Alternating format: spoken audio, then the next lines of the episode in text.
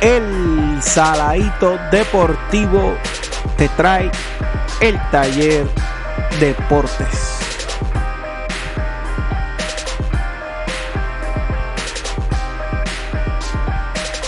Bienvenidos a este tercer episodio del taller Deportes Podcast. En el día de hoy vamos a estar discutiendo los mejores cinco jugadores grandes de front court, o sea, la posición delantero fuerte y centro, power forward, center en inglés. Y hay muchos jugadores que cualifican para las dos posiciones, así que vamos a estar dando un ranking de las posiciones de front court, o sea, power forward y centro incluidos en este ranking. Vamos a estar dando los primeros cinco con ciertas menciones honoríficas. Y además de esto, vamos a estar discutiendo en este episodio un power ranking de los 30 equipos de la NBA para la próxima temporada. Y luego de terminar este power ranking, obviamente vamos a estar discutiendo cuáles son los 8 equipos que quedan para la conferencia del este la postemporada y cuáles son los 8 equipos que quedan para la conferencia del oeste. Y vamos a comenzar antes de, de dar estos rankings en este tercer episodio con varias noticias y no ha habido nada así interesante en el ambiente. Solamente que Jimmy Butler eh, espera jugar el primer partido de la temporada. A pesar del show que hizo mediático. Básicamente, él va a seguir exigiendo que lo cambien. Pero va a estar activo jugando.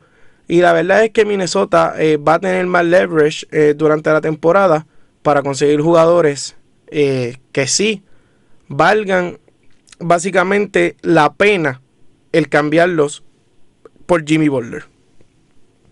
También sale en el día de hoy que Russell Westbrook se va a perder el primer partido de la temporada debido a una recuperación de una operación leve en la rodilla. No es nada grave, pero va a perder ese partido. Los Phoenix Suns firman a Jamal Crawford eh, por un año y el mínimo de veterano. Y hoy era un límite para unas extensiones y esas extensiones han sido firmadas en el día de hoy. Entre ellas eh, Miles Turner, eh, Larry Nance y otros jugadores. Concluyendo esta pequeña sección de noticias, vamos a comenzar con el ranking de los mejores 5 jugadores grandes en la NBA.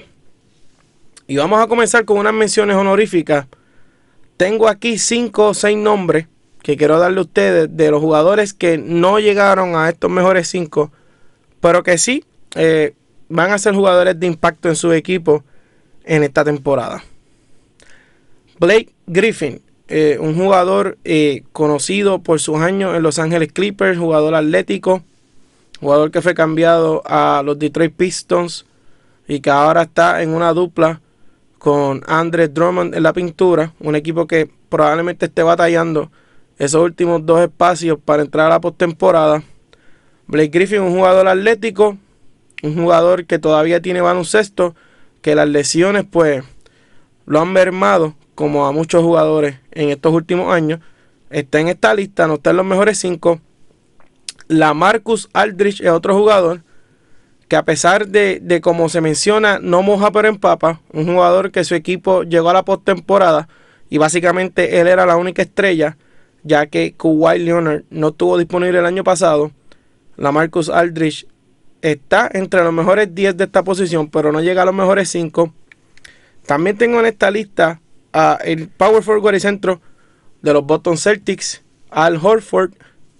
Al Horford es un centro de los más defensivos en la liga que puede jugar el switch, puede coger jugadores pequeños, puede coger jugadores grandes, tiene el tiro largo y es un ganador.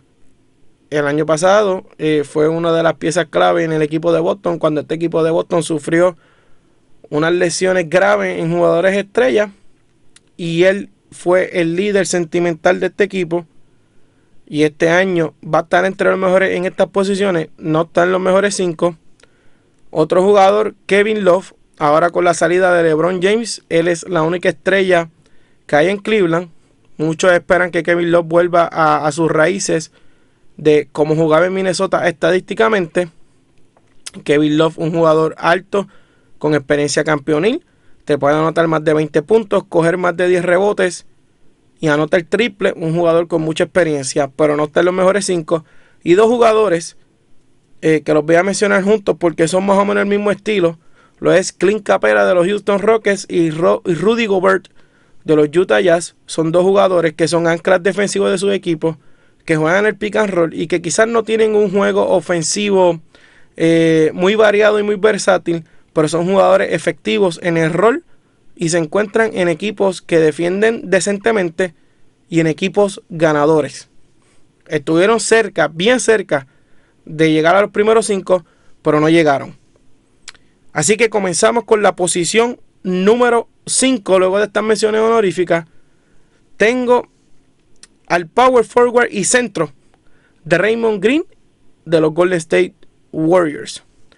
Y es que Draymond Green es un jugador que usted quizás no va a ver en, el box score todo lo que él hace, las intangibles que él tiene. Usted no las va a ver. Quizás no va a meterle 20 puntos todas las noches, no va a cogerle 15 rebotes todas las noches, pero es un jugador que muchos dicen que es el factor X para este equipo de los Golden State Warriors. Un jugador que rebotea, que juega duro, que se faja, es un playmaker es uno de los mejores tres o cuatro jugadores defensivos en toda la NBA. Es un ancla para este equipo. Defiende, sabe pasar y tiene uno de los IQs más altos en toda la NBA. Draymond Green, yo lo veo promediando 12 puntos, 8 rebotes, 7 asistencias con un corte de balón, un tapón y rozando un triple. Pero como siempre, haciendo el trabajo sucio, encargándose de defender a hombres más grandes que él, de hacer box out, de jugar duro, de ser un glue guy. Lo tengo en la posición número 5.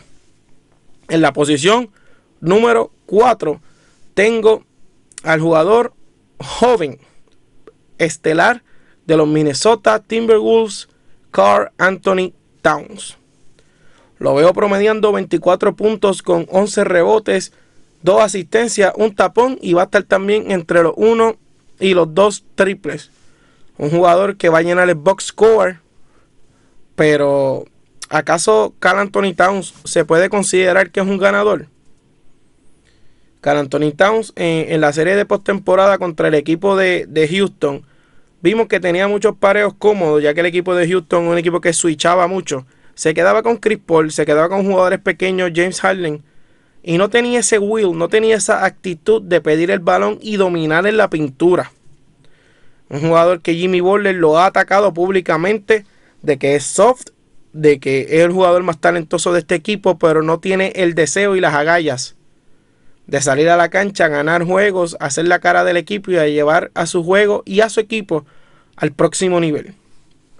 Este jugador va a seguir creciendo, va a seguir poniendo mejores números, va a seguir madurando, va a seguir cogiendo cuerpo y yo creo que puede seguir subiendo en este ranking, pero ahora mismo con esas deficiencias que tiene en su juego y quizás en defensa no lo puedo poner más arriba que la posición número 4. En la posición número 3, y les voy a confesar que este es mi jugador favorito en esta lista, pero lo tengo que poner número 3, de los Denver Nuggets, Nikola Jokic. Un jugador que yo veo promediando 20 puntos con 10 rebotes, 7 asistencias, un steal, un tapón y va a estar rondando uno o dos triples y aún más. Y es que este jugador es el mejor pasador, el mejor hombre grande pasador de toda la NBA. Un jugador que juega como guard ofensivamente, un sistema que fluye alrededor de él. Él le crea a otros, tiene tiro, juega en el poste, anota los tiros libres, anota larga distancia, rebotea, lo hace todo debilidad en defensa. Sí la tiene y tiene que trabajar con ella, pero lo que Nikola Jokic aporta como jugador franquicia es mucho y este equipo de Denver va a sorprender a muchas personas en esta temporada.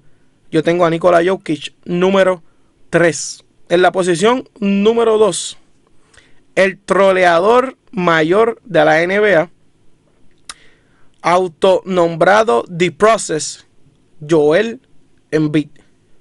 Joel Embiid yo lo veo promediando 24 puntos con 13 rebotes, tres asistencias, dos tapones, un triple. Y es que Joel Embiid para mí es el mejor two-way center de la NBA. Un jugador que defiende, un jugador que juega en el poste, mete la yompa, puede jugar con el balón en las manos y sin el balón en las manos.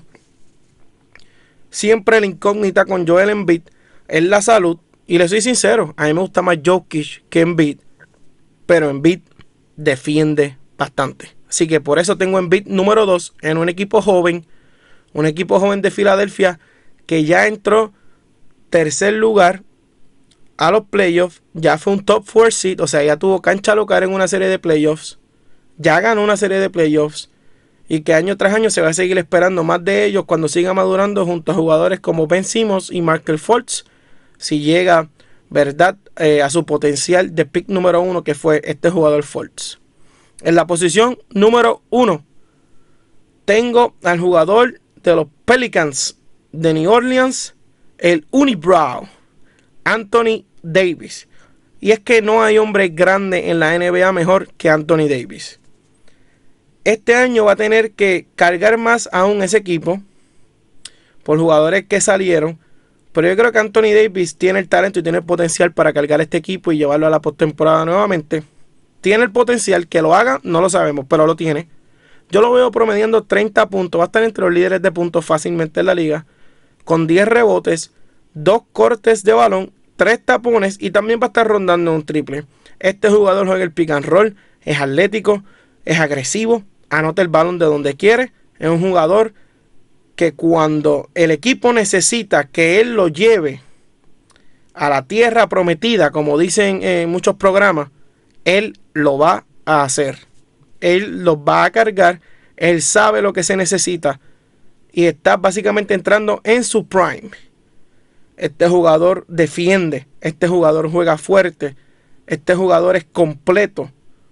Yo diría de los mejores 3, 4 jugadores de toda la NBA con potencial a ser el mejor jugador de la NBA en el día de hoy. Va a seguir con sus breakout uh, seasons. Es un cargue de equipos, un jugador completo. Y por eso está número uno.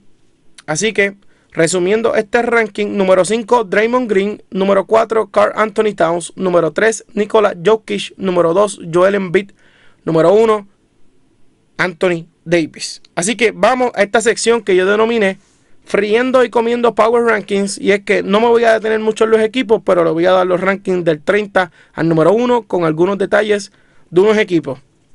Así que comenzamos esta sesión sin más preámbulos. Y en la posición Número 30, tengo a los Atlanta Hawks, equipo joven, tratando de emular lo que hicieron los Golden State Warriors. Tienen a su Steph Curry en Trey John, draftearon a Werther, que es su Clay Thompson, y aparentemente draftearon a su Draymond Green, que es John Collins. Este equipo es joven, este equipo tiene mucho futuro, pero este año va a estar entre los peores de la liga. Número 29, Sacramento Kings. Este equipo con piezas como Marvin Bagley, Harry Giles, De'Aaron Fox. Tienen buenas piezas, pero muchos jugadores que juegan la misma posición. Y realmente no sabemos a qué aspira este equipo. Los veo número 29. Número 28, Brooklyn Nets. Equipo joven. Están saliendo a flote con su gerencia nueva, pero los veo número 28. Número 27, New York Knicks. Este equipo con potencial de estar más arriba, pero con lesiones como la de Kristaps Porzingis entre otras situaciones y acoplamiento con un dirigente nuevo, David Fisdale, los veo número 27. Número 26, Chicago, equipo joven. Eh, jugadores como Chris Dunn, Zach Lavin, Jabari Parker. Son jugadores jóvenes que prometen, pero que nunca han ganado. No tienen experiencia. Y la defensa de este equipo va a dar un poquito de lástima. Y no tienen a Lurie Markkinen. Número 25, Orlando Magic. Wow, ¿qué haces, Orlando? Trasteaste a Mohamed Bamba teniendo a Jonathan Isaac y Busevich. No tienes point guard, tiene a DJ Augustin. Este equipo, con su dirigente nuevo, Steve Clifford, va a haber un tipo de mejoría, pero los veo número 25. Número 24, los Charlotte Hornets, de donde yo soy, donde yo vivo en Charlotte. Este equipo, cambio de dirección, nuevas firmas, pero todavía, además de Kemba Walker, no tiene un jugador de impacto.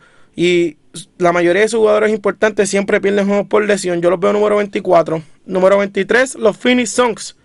Yo veo a Phoenix eh, subiendo varias posiciones, no de un impacto real, pero los veo número 23, un equipo joven. Eh, básicamente una gerencia nueva de momento.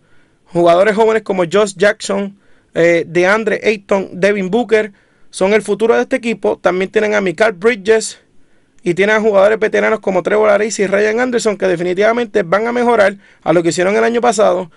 Pero la incógnita en la posición de point es definitiva y de la manera que está confeccionada la conferencia del oeste, los veo número 23, no más arriba de ahí.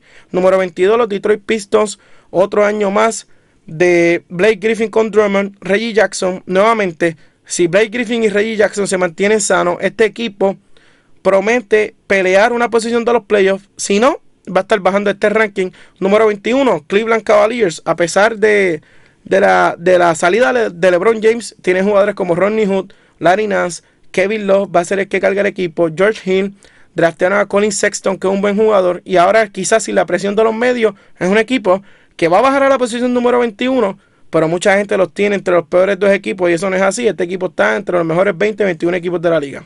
Número 20, Dallas Mavericks. Tienen un jugador como Dennis Smith con otro año más de experiencia. Draftearon probablemente al jugador más ready de, de la clase de novatos en Luca Doncic tienen a DeAndre Jordan que lo firmaron. Y este equipo, Rick Carlisle, hace milagro con, menos piezas que que tiene. Y ahora tiene un equipo bastante completo. Si este equipo está sano, va a estar número 20. Y muchos lo dan como Dark Horse para meterse a los playoffs. Número 19, Memphis Grizzlies, un equipo defensivo. Marc Gasol sano, Mike Conley sano. Un equipo que juega duro, grind basketball. Lo veo número 19. Número 18, Miami Heat.